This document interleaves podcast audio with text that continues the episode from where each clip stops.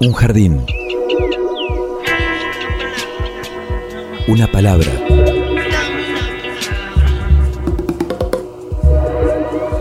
Un sitio donde poder crecer en la tierra.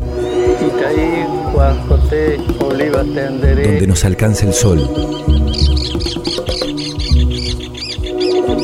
Y donde podamos reír.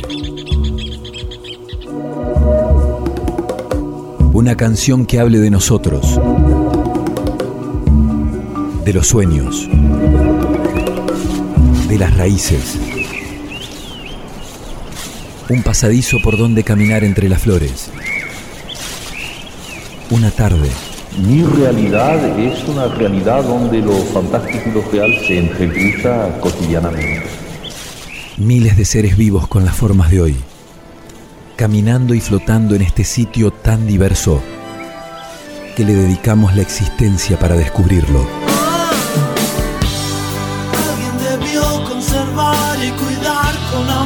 Este jardín de gente. Jardín de Gente, el programa de la Facultad de Ciencias de la Educación de la Universidad Nacional de Entre Ríos. Jardín de Gente, comunicación para vivir.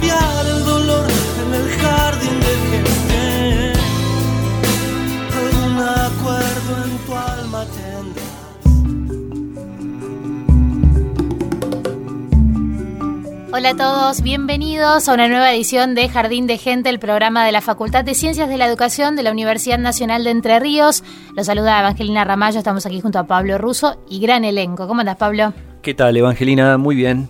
Eh, está Franco Bravo en los controles, en la puesta al aire, Agustina Bergomás en la producción, eh, Pablo Perro Morelli en la coordinación general de este programa y más gente que se va sumando también, este, que ya irán conociendo en los próximos Jardín de Gente, todos los miércoles a las 15 en Radio UNER. Por supuesto. Y hoy vamos a ocuparnos de un tema que nos involucra, ¿no? Desde la Facultad de Ciencias de la Educación, porque está emplazada justamente esta casa de estudios en el barrio del Tambor, el antiguo barrio El Molino, también considerado como barrio de la Resistencia, porque eh, justamente lo que hace es eh, referir a la cultura afro que fue parte de la construcción de nuestra historia y lo sigue siendo, ¿no? Lo sigue siendo de nuestra identidad. Las raíces afros en la provincia de Entre Ríos es el tema de este Jardín de Gente.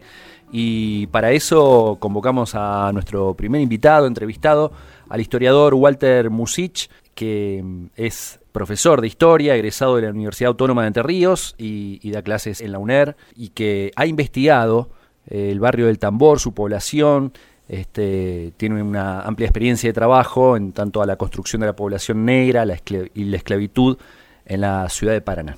Le damos la bienvenida a Walter a Jardín de Gente.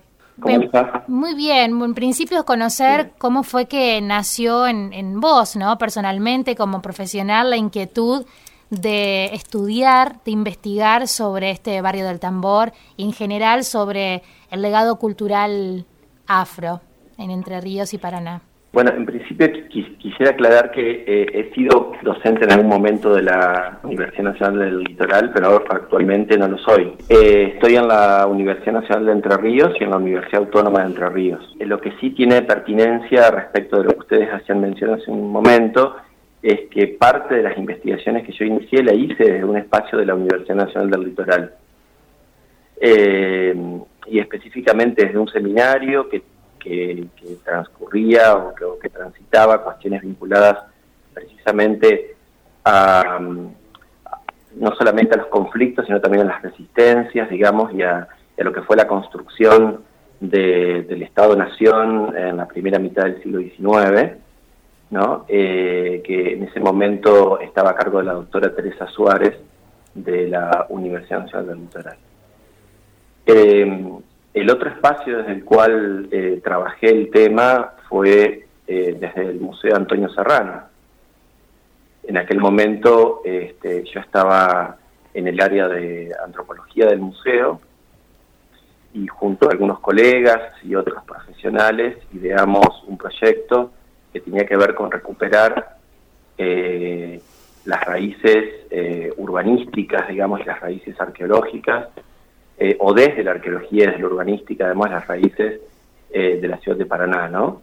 Y el otro espacio eh, yo siempre me gusta mencionar los tres espacios donde yo trabajaba, estoy hablando de los años, eh, fines de los años 90 y eh, principios de los 2000. La Comisión de Patrimonio de la Ciudad de Paraná, ya en aquel momento era integrante también, y comenzamos con el trabajo de rescate, de recuperación, de revisibilización de la capilla norte de San Miguel. Fue, este, en todo ese contexto donde, donde vos, bueno, tomaste este contacto directo con, con esta parte de la historia y, bueno, seguramente habrá muchas muchas conclusiones que, que se han obtenido de esto, ¿no? Claro, ustedes saben que, que en realidad era un tema bastante olvidado, digamos, era un tema que no, no, no estaba, digamos, presente en, los escritos sobre la ciudad, bueno, hay una, todavía está haciendo falta una gran renovación historiográfica, digamos, respecto de la historia de la ciudad de Paraná. Se había ido perdiendo, digamos, en el relato histórico,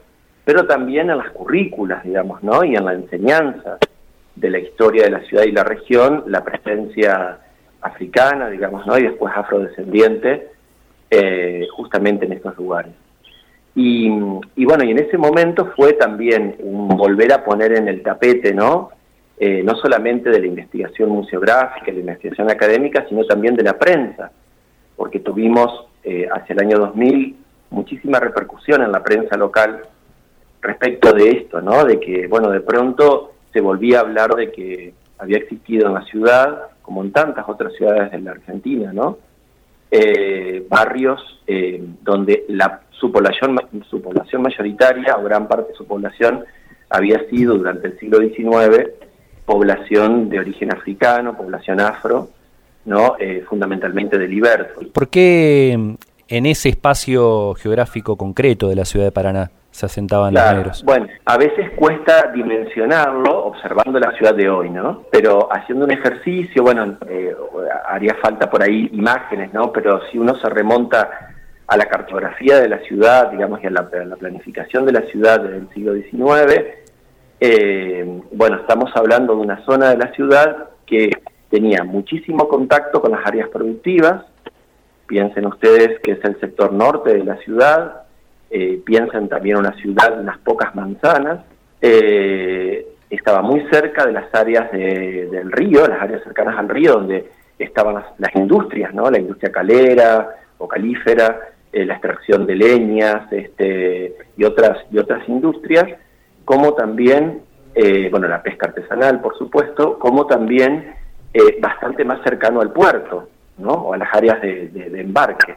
Estamos hablando de los tiempos coloniales. Estamos hablando ya de los tiempos postcoloniales, a ver, porque si bien el tráfico de esclavos fue una, una, una, una práctica, digamos, ¿no? y parte del sistema económico colonial, y, también de la estructura social colonial, eh, digamos, en las primeras décadas eh, de, la emancipación e independencia, eh, comenzaron, comenzó la legislación abolicionista, ¿no? Lo cual se, digamos, se hacía extensivo sobre todo a los hijos de esclavos, pero no hacia los que ya, ya eran esclavos, ¿no? Para no perjudicar el patrimonio económico de los, de los vecinos este, pudientes de, de la sociedad eh, criolla. La ubicación tenía que ver con una cuestión este, productiva. Claro, durante las primeras décadas del siglo XIX que coinciden con el proceso emancipatorio, pero también con que nuestra población fue declarada en principio villa y un poco más tarde ciudad, ¿no? es decir, que era una población ya con cierta consolidación, eh, allí convive todavía la existencia de eh, una, esclavitud liberada, pero también de una esclavitud que aún sigue siendo, este, sigue estando bajo ese yugo, ¿no? Por lo tanto, eh, siendo esclavos o siendo libertos, estaban siempre cercanos a, a, los, a, los, emprendimientos o a las, o a las actividades de sus amos, ¿no? Por lo tanto, este, había una gran dinámica en, la ribera, en, el, zona de la ribera de Paraná, fundamentalmente con su contacto con, Santa Fe, ¿no? que era la ciudad más, más importante de la región, y este barrio estaba, ubicado en lo que entonces eran arrabales de la ciudad, ¿no? Eh, hacia el norte, que de todos modos, hacia las primeras décadas del siglo XIX, eh, también comenzó a sufrir importantes transformaciones. Piensen ustedes que la Alameda de la Federación se traza sobre el viejo camino que conducía al puerto, ¿no? El puerto viejo, por supuesto, el único puerto que existía entonces, en 1836, ¿no? Eh, y que la plaza, entonces Plaza Echagüe, y la capilla, la primera, digamos, configuración de la iglesia del Templo de San Miguel, va entre 1822, que es el primer templo, y 1836, más o menos, que se comienzan las obras del nuevo. Entonces, eh, la, ciudad la zona de la ciudad empieza a ser incorporada, digamos, a la trama, pero sin embargo, gran parte de los terrenos, sobre todo hacia el norte, habían sido cedidos por la iglesia, porque eran gran parte eran tierras de la iglesia, y también eh, habían sido ocupados por familias que ya habían sido liberadas eh, o, que ya eran, digamos, tenían la condición de libertos, este, eh, de la ciudad, ¿no? Walter, ¿qué pasa si alguien camina hoy por calle Alameda, por Carlos Gardel, Colón? ¿Qué rastros quedan de, ese barrio? Bueno, eso es importante, tu, tu, pregunta en el sentido de que uno, o sea, gran parte de las referencias que uno tiene al pasado de una ciudad tiene que ver con su patrimonio histórico, ¿no? Con su, con su patrimonio tangible, digámoslo así, si bien eh, eh, hay, hay, otras tantísimas expresiones de la cultura que no son tangibles y que nos permiten reconocer cuestiones identitarias y de identificación. Pero lo material ciertamente es importante en, la, en el paisaje urbano. Y claramente la presencia afro eh, no, no ha dejado, digamos, no ha dejado básicamente porque la ciudad blanca, digamos, la ciudad de los blancos, la ciudad eh, sobre todo europeizante de la segunda mitad del siglo XIX, arrasó con cualquier huella que quedase de, aquel asentamiento, de aquella este, configuración, ¿no? Por lo tanto, los testimonios materiales se reducen a unos cuantos, hasta el momento, ¿no? Por supuesto, se reducen a unos cuantos elementos museográficos, rastros museográficos, eh, por supuesto a relatos historiográficos y de memorias, y también a una serie de tradiciones que ahí ya entraríamos en el campo de lo que serían las reinvenciones o las este, resignificaciones culturales, ¿no?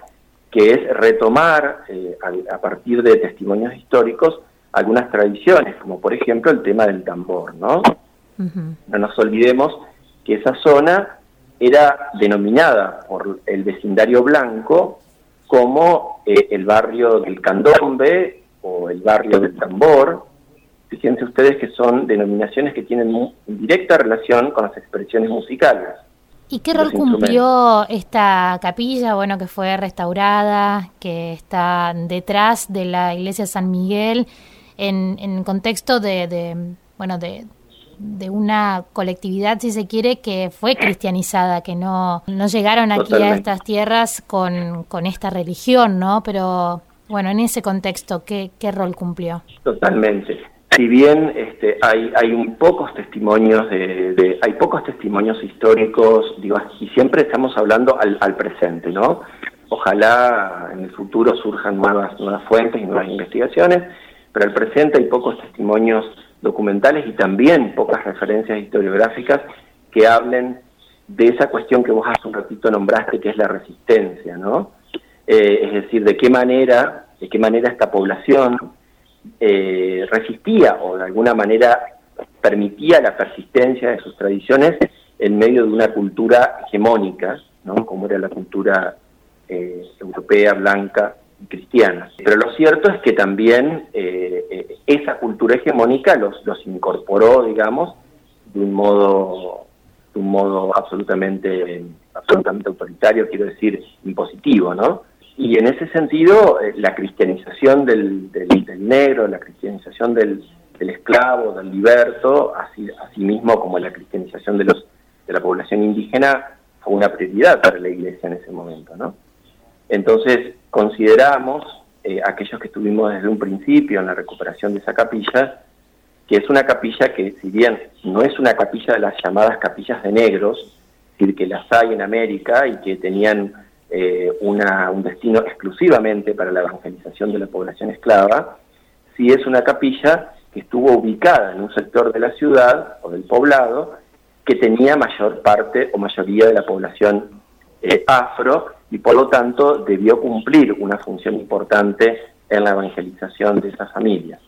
Por otro lado, es una capilla que tenía también la posibilidad, a, partir de un balcón que tenía hacia el exterior, de las misas al aire libre, y las misas exteriores que permitían también concentrar a la población vecina y, este, y oficiar las ceremonias religiosas del catolicismo. ¿no? ¿Qué pasó con esa población que hoy quien camine por, por la plaza no, no se va a mm. cruzar con, con afrodescendientes? Bueno, mira, afrodescendientes, eso es un tema que yo no, no abordé en su momento en los estudios que, que, hice, digamos, yo me concentré en la, en, la, presencia de la población africana del tronco colonial, que se le denomina, y, digamos, y, los primeros vecindarios de estos en la ciudad. Pero sí hubo, ha habido investigaciones posteriores y las sigue habiendo en todo el país sobre la afrodescendencia, ¿no? que serían las generaciones descendientes de aquellos primeros, eh, bueno, de aquellos esclavos llegados de esa manera al territorio, eh, que aunque uno crea que no, digamos, o aunque en las apariencias no, sean tan evidentes, existen y existe una, una población importante de afrodescendientes en el litoral, ¿no? Mm. Eh, por supuesto que es tremendamente más dominante la presencia de población eh, descendientes de europeos, no solamente por aquella primera colonización, sino por la inmigración del siglo XIX, ¿no? que fue muy importante y el principio del XX.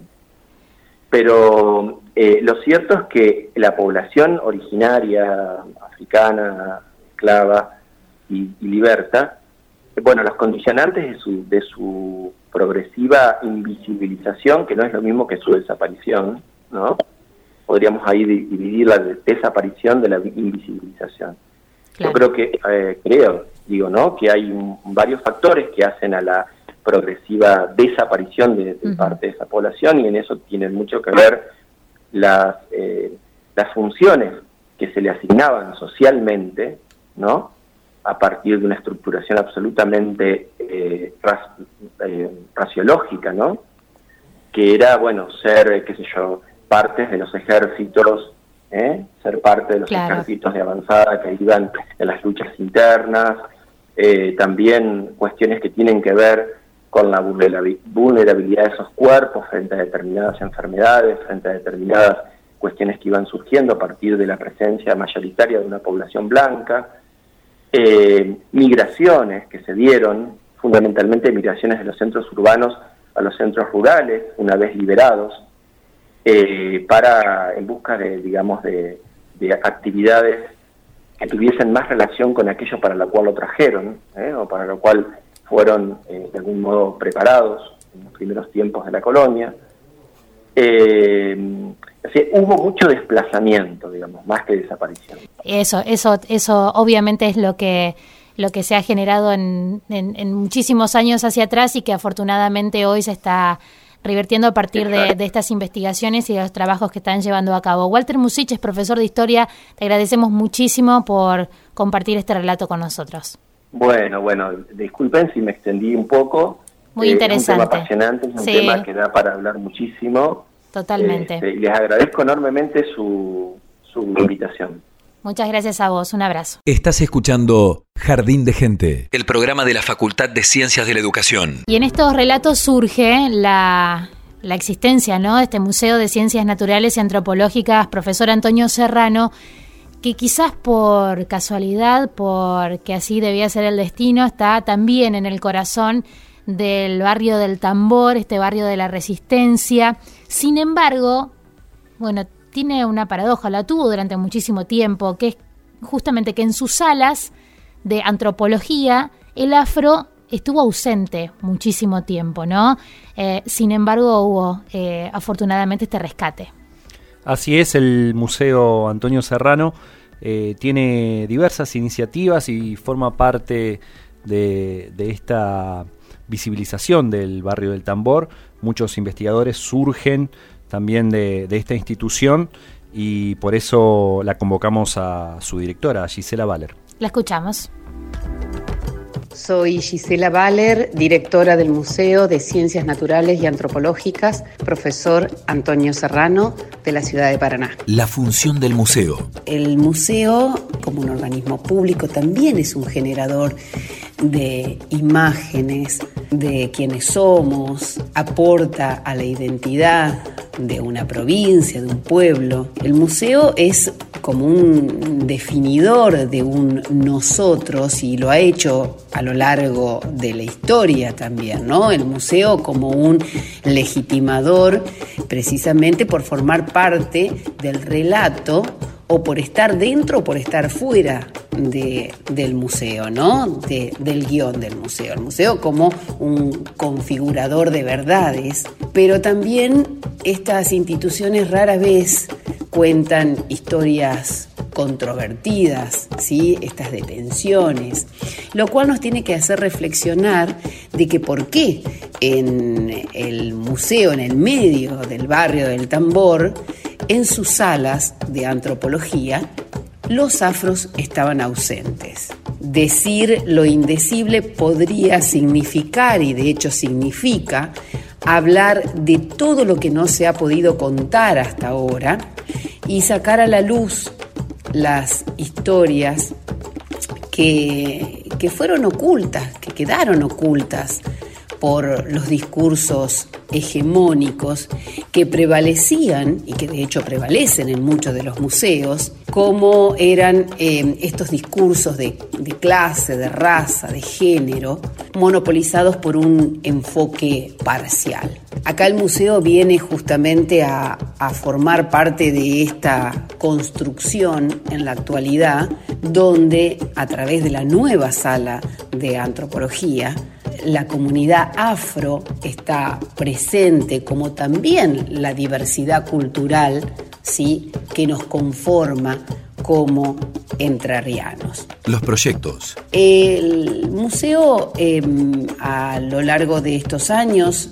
ya a partir de 2007 con Carlos Ceruti, pero también actualmente eh, nos encontramos trabajando en diferentes proyectos de investigación desde el 2016 bajo el proyecto Memorias, Identidad y Materialidad Afroentrarriana, Arqueología Histórica y Antropología en torno a las familias de afrodescendientes, primero de Ingeniero Sájarov, en eh, la capilla, en la ex capilla del departamento de Villaguay, como también aquí en el barrio del Tambor, a través de las investigaciones que se han realizado en, el, em, en los patios del Colegio Nacional y también de diferentes vecinos que nos han abierto sus puertas para poder realizar allí y que esperemos eso continúe para trabajar con la materialidad de los afrodescendientes. Pero también hemos trabajado y seguimos trabajando con este, la comunidad que se autopercibe como afrodescendientes, como es la agrupación Entre Afros, en la cual venimos trabajando desde principio de año con un proyecto eh, que se llama el programa del barrio del tambor, donde, bueno, a través de diferentes aportes de investigaciones vamos madurando esta identidad para que otras personas también se autoperciban, esto que durante mucho tiempo la historia oficial hizo su aporte para que sea ocultado y, por ende ocultar una, una identidad con todo lo que eso conlleva para la persona, ¿no? Nuevas investigaciones. También recientemente hemos aportado también desde el conocimiento científico en una publicación, una interesante publicación que la verdad todos deberían tener, que es eh, las investigaciones que se realizaron en la puesta en valor esta puesta en valor de la capilla de 1822, que recientemente el gobierno de la provincia de Entre Ríos, por decisión del gobernador Gustavo Bordet, fue puesta en valor y que también esos trabajos fueron premiados a nivel internacional. Jardín de gente, miles de miradas para descubrir por la radio de la Universidad Nacional de Entre Ríos.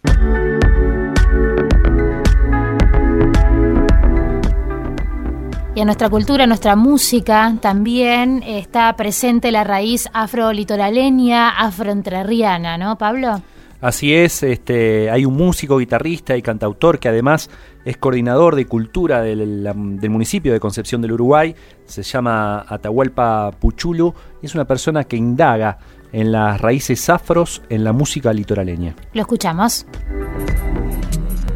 Mi nombre es Atahualpa Puchulu, soy músico, compositor de Concepción de Uruguay, que en ritmos de, de chamamé, milonga, chamarrita, rasguido doble, tanguito montielero, le compone a, las cosas que tienen que ver con, con, nuestro lugar, con nuestro entorno, con nuestro paisaje, nuestra gente, nuestra Entre Ríos en definitiva. Y dentro de, y dentro de componerles a esas cosas, la raíz afro-litoraleña, afro-entrerriana, también es una de las temáticas que, que abordo con, mucha, muchas ganas por ser esta una de, nuestras partes culturales más importantes también, nuestros componentes más importantes y que hacen a la identificación de lo que somos como, como entrerrianos. Por eso, usando eh, los ritmos entrerrianos, escribo y le canto a temáticas que tienen que ver con la raíz afro-entrerriana.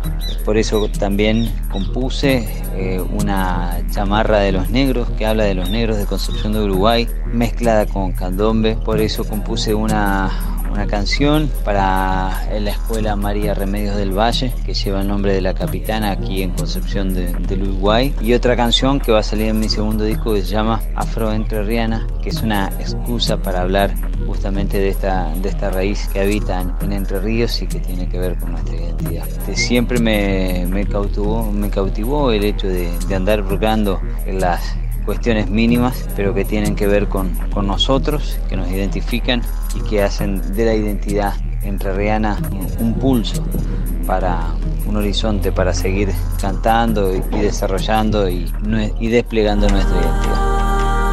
Nos movemos con la fuerza de todos nuestros ancestros, ancestras, ancestres. Nos reconocemos en cada mirada, en cada gesto, en cada pincelada, en cada gota de agua que fluye, salada, dulce, salada. Mi tierra tiene afro, mi tierra tiene indio, mi tierra tiene muerte y tiene algo distinto. Mi tierra tiene afro, mi tierra tiene indio, mi tierra tiene muerte y tiene genocidio. Mi tierra tiene afro, mi tierra originaria, mi tierra tiene muerte, mi tierra tiene taita, mi tierra tiene afro, mi tierra originaria, mi tierra tiene muerte, mi tierra tiene tata. Todas las preguntas que surgen al contemplar la compleja estructura que nos rodea se resuelven estando descalzos, sintiendo la tierra, respetando sus ciclos, mis ciclos, nuestros ciclos, afro y originaria de sangre, sudor y gritos que confluyen en cada región de nuestra América. La tierra aguerrida, insurgente, buscadora de la libertad, que se filtra en los muros, en las claves, en los paisajes y en su gente. Ella vive en el desgarro silenciado, olvidado. Ella vive ayer, hoy y mañana. Ella vive ahora y siempre. Ella vive. Mi tierra vive. Ella vive. Mi tierra tiene afro, mi tierra tiene indio, mi tierra tiene muerte y tiene algo distinto, mi tierra tiene afro, mi tierra tiene indio, mi tierra tiene muerte y tiene genocidio, mi tierra tiene afro, mi tierra originaria, mi tierra tiene muerte, mi tierra tiene taita, mi tierra tiene afro, mi tierra originaria, mi tierra tiene muerte, mi tierra tiene tata. Tierra tiene afro, mi tierra tiene afro, mi tierra tiene afro, mi tierra tiene afro, mi tierra tiene afro, mi tierra tiene afro, mi tierra tiene afro, mi tierra tiene afro, mi tierra tiene afro, mi tierra tiene afro, mi tierra tiene afro, mi tierra tiene afro.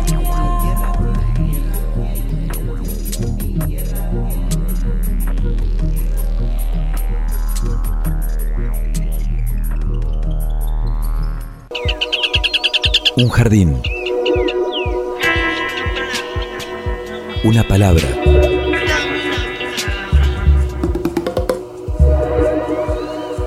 Jardín de gente.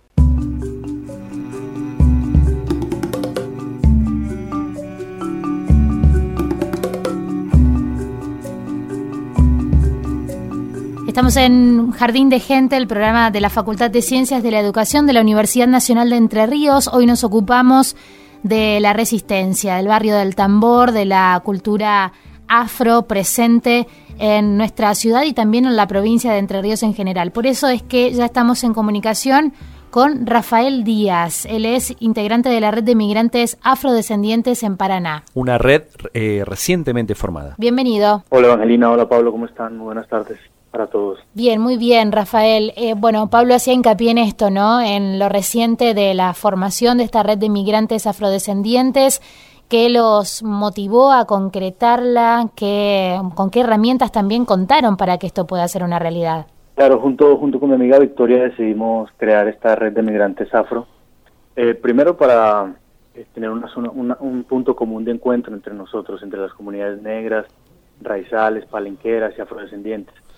Primero porque eh, el desarraigo asociado a la migración eh, viene, con, viene consigo con un, componente muy importante de, la culturalidad, de lo que implica la vivencia de las experiencias desde la migración, y otra desde la postura que tiene ser una persona negra, cómo se, cómo se perciben y las realidades que vivimos eh, nosotros los negros en, en, los diferentes escenarios, tanto, tanto como migrantes como, como personas afrodescendientes. ¿De dónde sos vos, Rafael? Sí, yo soy de Colombia, soy de, del Caribe colombiano eh, y vivo acá en, en, en, Noro Verde, en Paraná, hace un par de, de años ya. Al igual que Victoria, que también es de Colombia.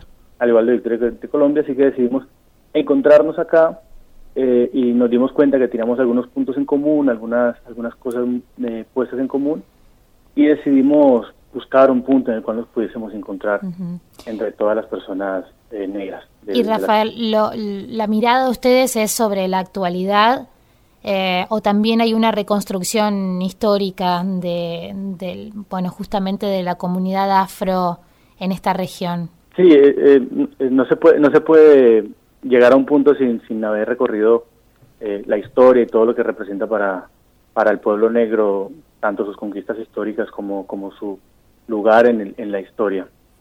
Entonces para nosotros es importante también hacer como un recorrido de, de, todo, de todo este proceso que, ha vivido la, que se vive aquí en Argentina sobre la identidad negra eh, y cómo nosotros también desde nuestro conocimiento podemos aportar un poco a, a la construcción de esa identidad. ¿Qué vinculación existe, Rafael, entre estas eh, variables que, que, atraviesan esta red, que es la de ser migrante y la de, la de ser afro, con la, la historia de los afros entrerrianos? Sí, no, la, la, historia, la, historia del pueblo negro es, es, es un, digamos que es un monolito completo, pero también bastante variado. Eh, no, hay, no, hay que, no hay que negar que existe eh, un, un un, una primera oleada de, de, de, personas negras que fueron traídas en situación de esclavitud, pero también eh, las particularidades que tiene la Argentina como un país que siempre ha sido de puertas abiertas y receptor a la migración, que han venido sucesivas oleadas migratorias eh, a la provincia de Entre Ríos y, particularmente aquí a la costa del, Paraná y la costa del Uruguay, que tienen que ver con personas más allá de, esta etapa colonial de, de migración forzada. Muchos que son directamente africanos, o por ejemplo como Victoria y yo, que somos afrodescendientes, eh, que venimos a vivir aquí en Paraná, y encontramos en este escenario, en este lugar, en este, en este país, digamos, en esta zona del país, eh, mucha historia negra dentro de, dentro de sus, dentro de su imaginario colectivo. En algunos casos invisibilizada, pero en otros casos como con un espíritu de, de como de reconectar con esas raíces ancestrales y culturales que tiene el pueblo negro dentro de la historia argentina. ¿Y cómo es hoy ser afrodescendiente, ser negro en la provincia de Entre Ríos?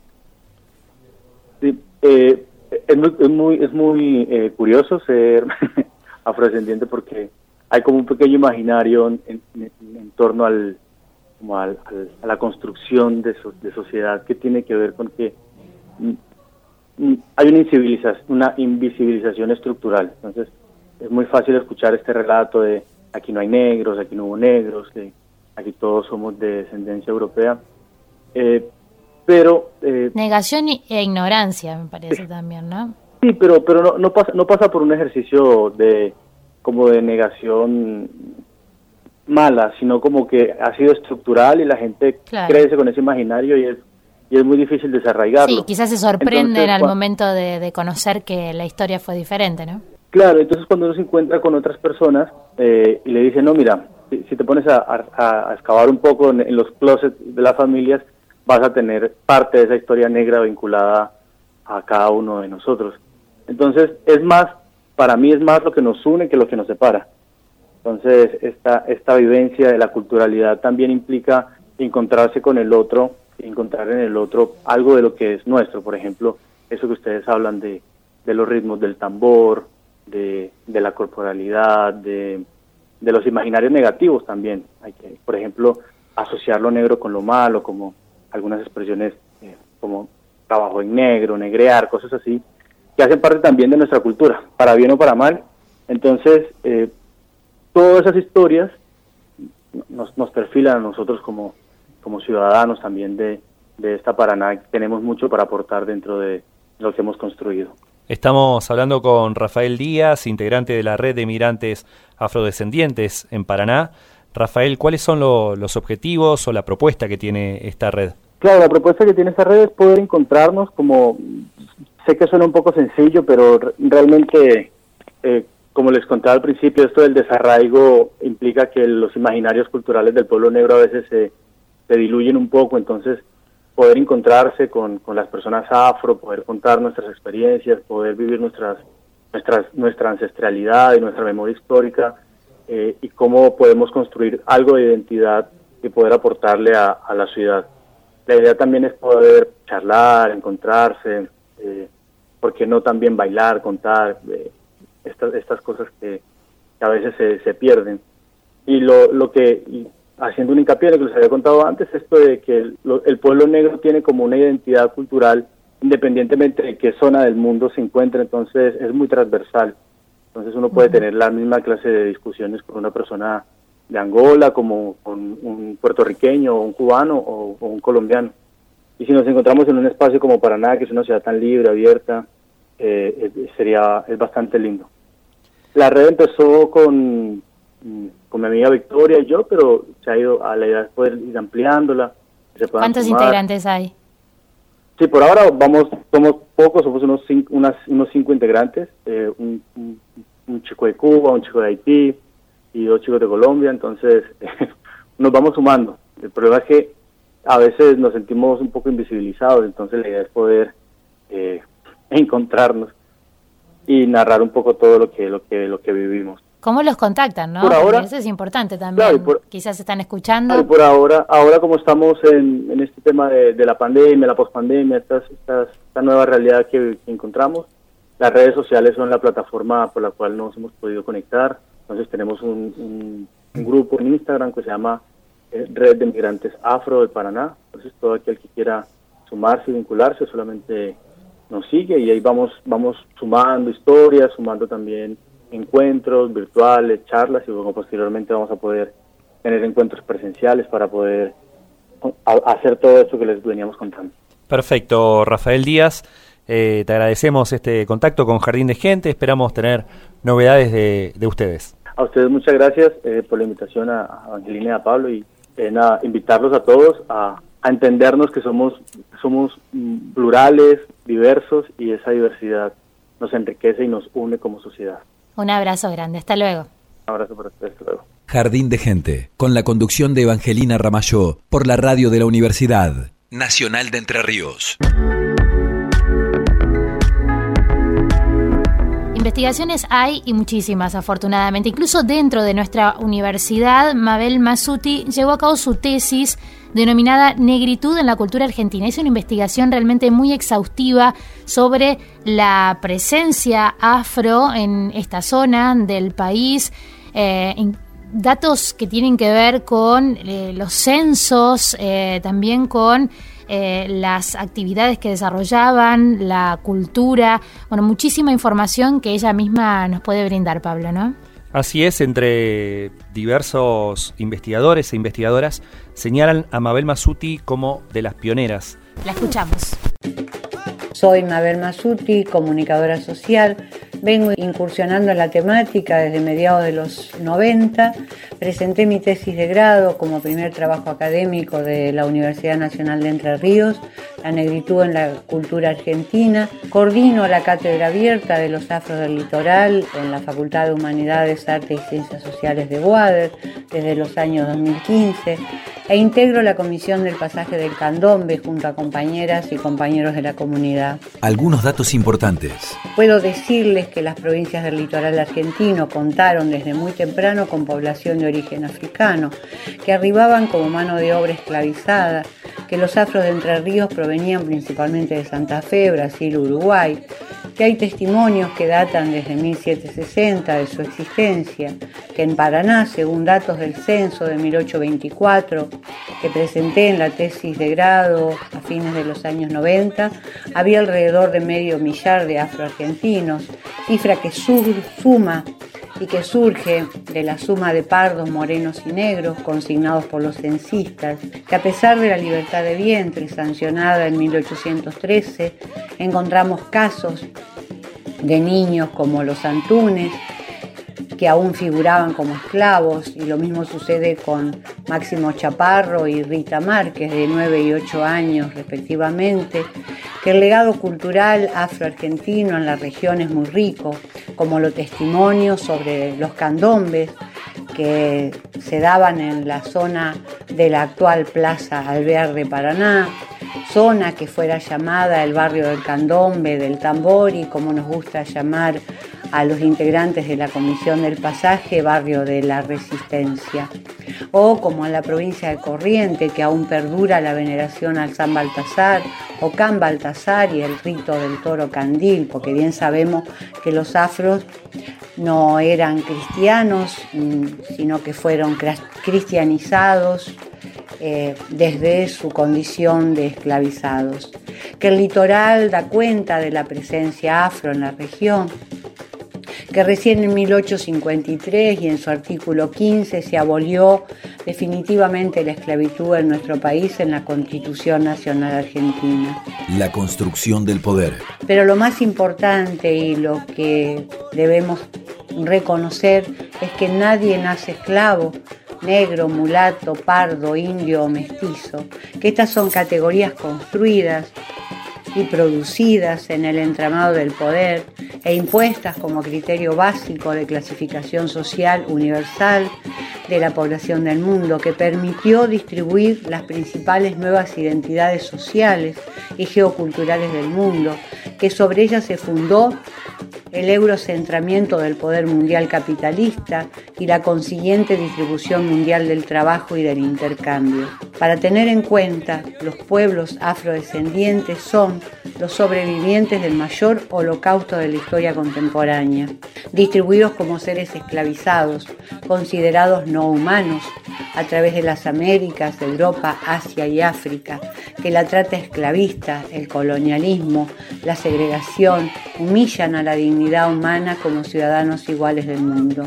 Una propuesta para el homenaje y la memoria. Que desde la Comisión del Pasaje del Candombe de la que participo, proponemos la declaración de sitio o lugar histórico cultural patrimonial al pasaje del Candombe, del Tambor, del ex barrio El Molino o barrio de la Resistencia.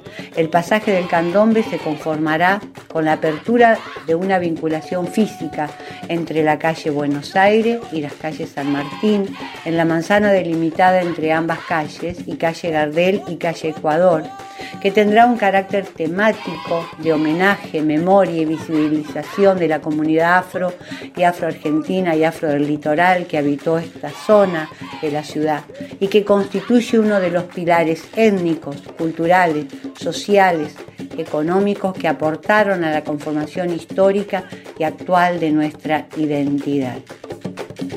Jardín de Gente y toda el agua del Paraná para regarlo, por la radio de la Universidad Nacional de Entre Ríos.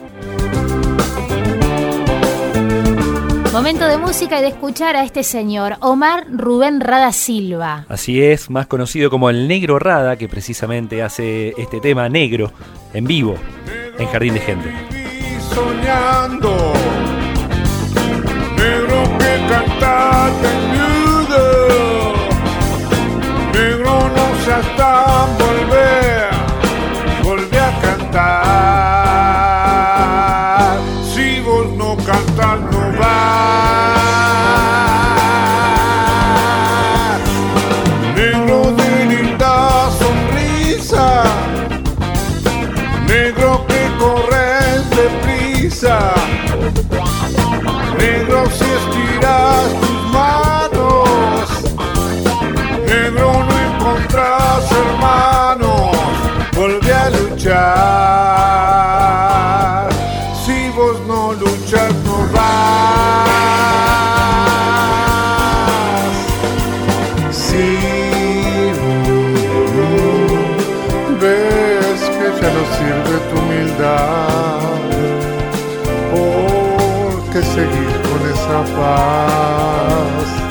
si te haces mal.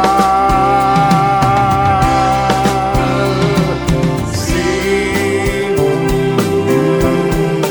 ves que no consigues la verdad, busca un camino pero ya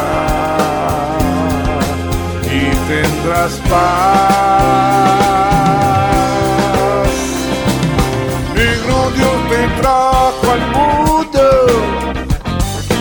Negro para tener hijos, negro si tú los tuviste, negro fue porque lo quiso, volví a luchar.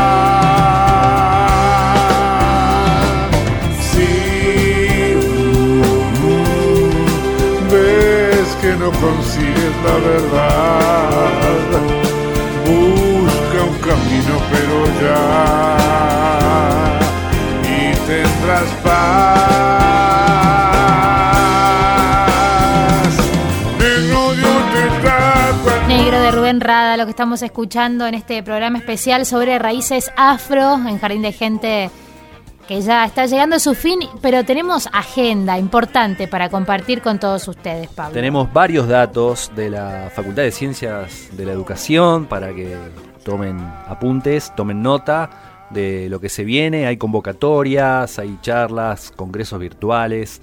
Este, por ejemplo, eh, si estás pensando en inscribirte a alguna de las carreras este, que ofrece la Facultad de Ciencias de la Educación, el área de difusión de carreras invita a participar de los encuentros informativos virtuales de la oferta académica ya pensando en el año 2022. Bien, para programar, para proyectar.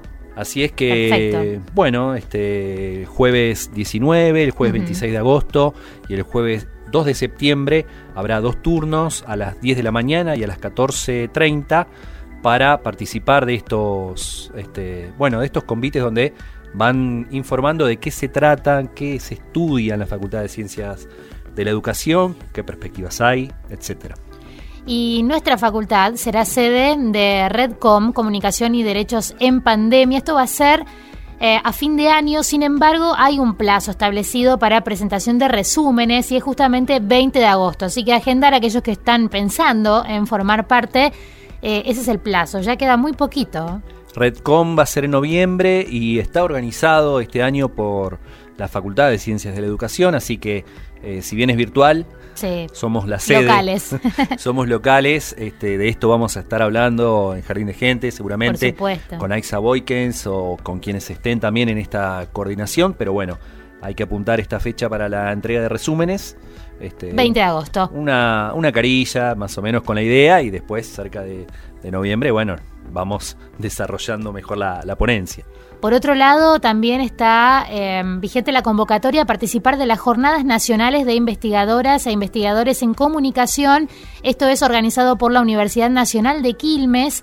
Eh, van a ser en homenaje a las obras de Jesús Martín Bar- Barbero.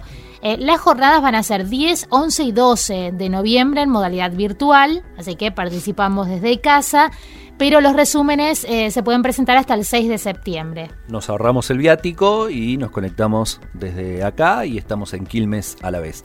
Una más, la convocatoria a publicar en la revista Educación y Vínculos, eh, revista de estudios interdisciplinarios en educación, convoca artículos originales y reseñas de libros de editoriales universitarias e independientes para el número 8 de esta revista hasta el primero de septiembre de este año. Hay tiempo para enviar el material. Y propuesta educativa nueva en la facultad. Vamos sumando, ¿eh? nos vamos enterando de nuevas eh, opciones también en formación. Diplomatura en comunicación jurídica. La inscripción es hasta el 31 de agosto y comienza el 10 de septiembre. Así que eh, son plazos cortos los que quedan por delante y muy interesante para poder formar parte. Bueno, y en cuanto a las raíces afros del pueblo entrerriano, a la identidad afro que tenemos en esta región de la Mesopotamia, vamos a seguir hablando de esto en el próximo Jardín de Gente, Evangelina. Así es, porque nos quedó, nos quedó material para seguir abordando este tema muy interesante. Hemos aprendido muchísimo a través de los relatos que nos ofrecieron las personas que gentilmente se sumaron hoy a Jardín de Gente. Franco Bravo en los controles, Agustina Bergomás en la producción, Pablo Morelli en la coordinación general, Evangelina Ramallo y Pablo Russo en la conducción. Hasta la próxima semana. Nos reencontramos, por supuesto, por la 100.3 Radio UNER Paraná. Una canción que hable de nosotros, de los sueños, de las raíces. Un pasadizo por donde caminar entre las flores. Jardín de gente.